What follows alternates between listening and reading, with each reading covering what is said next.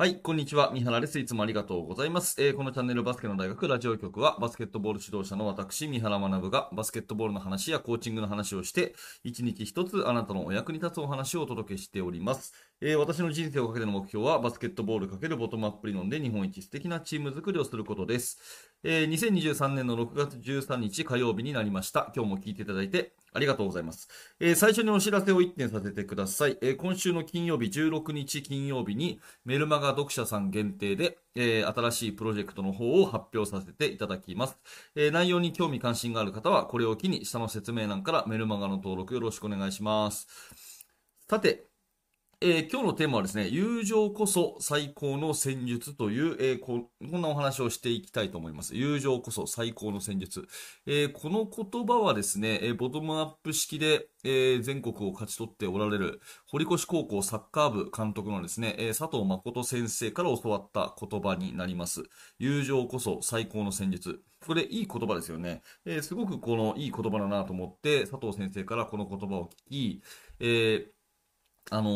ー、自分のね、安田学園の生徒に私もね、伝えている言葉なんですが、まあ先日私のチームは、あの、インターハイ予選が終わり、3年生が引退をしてですね、で、新旧の、えー、引き継ぎのミーティングをしたところですね、3年生からやっぱこの言葉がすごく印象に残ったと。本当にこれは大切にしてほしい後輩のね、ね、みんなに向けてね、えー、三原先生が言ってたこの友情こそ最高の戦術っていう言葉は本当に大切にしてほしいっていうようなメッセージを、えー、3年生がですね、後輩たちに送っていて、えー、すごくあの私も感銘を受けたので今日はこんな話をさせていただきたいと思います。まあ、えー、最初のうちはですね、そのボトムアップって何とかですね、えー、そんなんでいいのとか、ちょっと懐疑的だった、そんな、え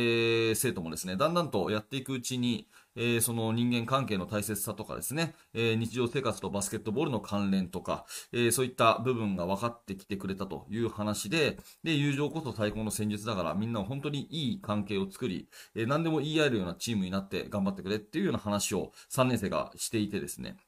うん、本当にそこって大事だなというふうに思っています。まあ、指導者の方でね、えー、熱心になればなるほど、プレーの研究をし、えー、その、いろんな動画を見たりとかですね、えー、戦術、えフォーメーション、練習方法、まあそういったものを大切にすると思います。もちろんそれは大事だと思うし、私も勉強し続けていますが、まあ、結局最後はそこじゃないっていうことですよね。えー、まあよく言われる、あの、質問として、あの、練習メニューを教えてください。練習方法を教えてください。ね、三原さん練習のやり方いいのないですか？ってよく言われるんですけど、まあ、私なりに答えはしますが、えー、心の半分ではですね、まあ大事なのはそこじゃないんだよなって思いながら、えー、答えたりもしています。まあ、どういうことかっていうとですね、結局その選手自身がやる気になっていく、選手をやる気にさせていく、まあ、そういったところがすごくすごく重要でして、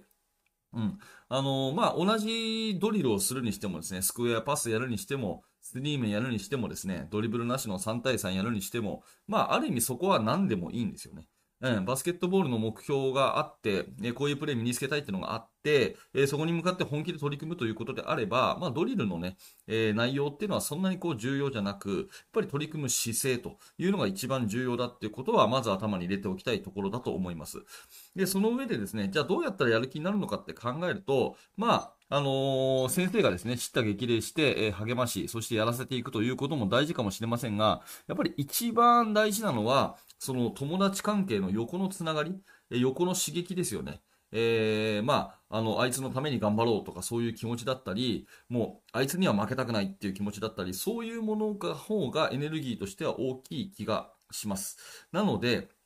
えー、まずは、あの、人間関係をしっかり作っていき、健全な、えー、あの、競争ですね。健全な競争を促していって、えやる気にさせていくってことが一番重要だと思っています。その上でですね、チームプレーということでいくと、やっぱりその息を合わせるとかね、えそういった表現使いますけど、人間関係がですね、えー、日頃からしっかりとできていないと、どんな戦術をしたところでですね、うまくいかないんですよね。えー、スクリーンプレイをこういう風にやりましょうとかですね、えー、ブレイク局面ではこういう風に合わせましょうとかですね、えー、パスアウトでこうね、やるとかなんかいろいろあると思うんですが、最終的にはそこじゃなくて、それがいかにうまくできるか、真剣にやれるかどうかっていうのは、やっぱりその人間関係にあるというふうに思います。えー、選手同士の人間関係、それから、ある意味では、えー、選手とコーチも、まあね、友情っていうとちょっと違うかもしれませんけど、それに近いようなですね、信頼関係みたいなのが絶対必要で、まあそこのところがですね、基盤になっていくっていうことは、これ間違いないと思います。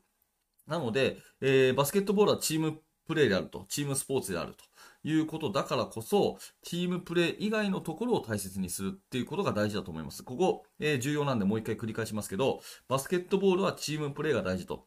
ね、だからこそチームプレー、プレー以外のところを大切にするのが必要っていうふうに私は思うんですよね。えー、まあ、コートの外、コートの中でのコミュニケーション。よくね、コートの中で声を出せとかっていう話はしたりしますけど、コートの外でのね、えー、コミュニケーション、こういったものも大事ですよね。しっかりお互いに選手同士が挨拶をすることだったりとか、ね、えー、時にはどこかに一緒に出かけていって仲良くしたいとか、そういったことも、えー、重要だと思います。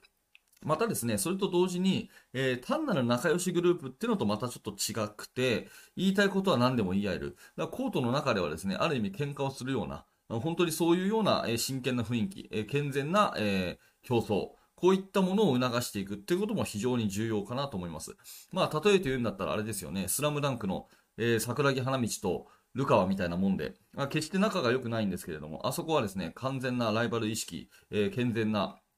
その競争っていうところで、まあ、ああいうのも一つの友情の形なんじゃないかなというふうに思うんですよね。はい。まあ、あんな形でですね、単なる仲良くするというのとはまた違うんだけれども、えー、いろんな形でコミュニケーションを取り、信頼関係を築き、そして、えー、健全な、えー、競争を促してですね、切磋琢磨する。で、本気でこう頑張っていって、頑張る姿勢を誰もこう茶化さない。いじらない。ね。えー、真剣にやるのをみんな尊重していると。で、上手い下手関係なしに、えー、真剣にやってるその姿勢をちゃんとみんなが受け止めてるというようなね、そういうようなチーム作りをしていけば、えー、まあ、スクリーンプレーが何であろうがですね、え、ドリブルがどうであろうが、ね、え、パスがどうであろうが、大体うまくいくというのが私の信念なんですね。はい。なので、まあ、友情こそ最高の戦術っていう言葉を堀越高校の佐藤先生から、え、聞き、それをですね、一時本当にそうだなと思って生徒たちに伝え、え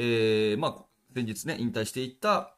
私の学校の3年生は、非常にそれが心に残ったと。本当にこれは大事なことなんだというようなことをね、えー、話してくれましたので、えー、今日はあなたにこんな話を共有させていただきました。えー、まとめていくとですね、バスケットボールっていうのはチームプレーが大事と。だからこそ、まあ、そのチームプレーのね、客観的なその内容っていうかね、効率的な内容、えー、プレーのそのノウハウだけがどうのこうのではなくて、えー、それをやるのは人なんだと。いうことで人間関係を作っていくっていうことが非常に重要なので、えー、コート内外でのコミュニケーションを大切にし、えー、まあ仲が良くなるというのも大事。一方で、仲が良いだけじゃなくて、ちゃんとお互いに言い合える。ね、お互いに切磋琢磨できる。健全な競争ができる。そしてそれを誰も茶化さないという、そういう、えー、雰囲気作りこそが一番重要ですよというお話になります。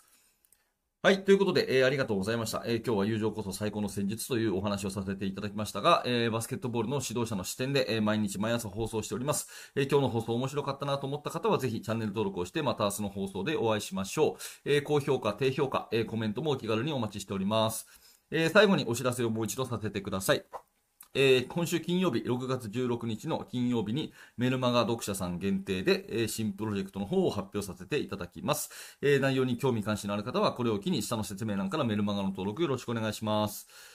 はい、最後までありがとうございました。三原学でした。それではまた。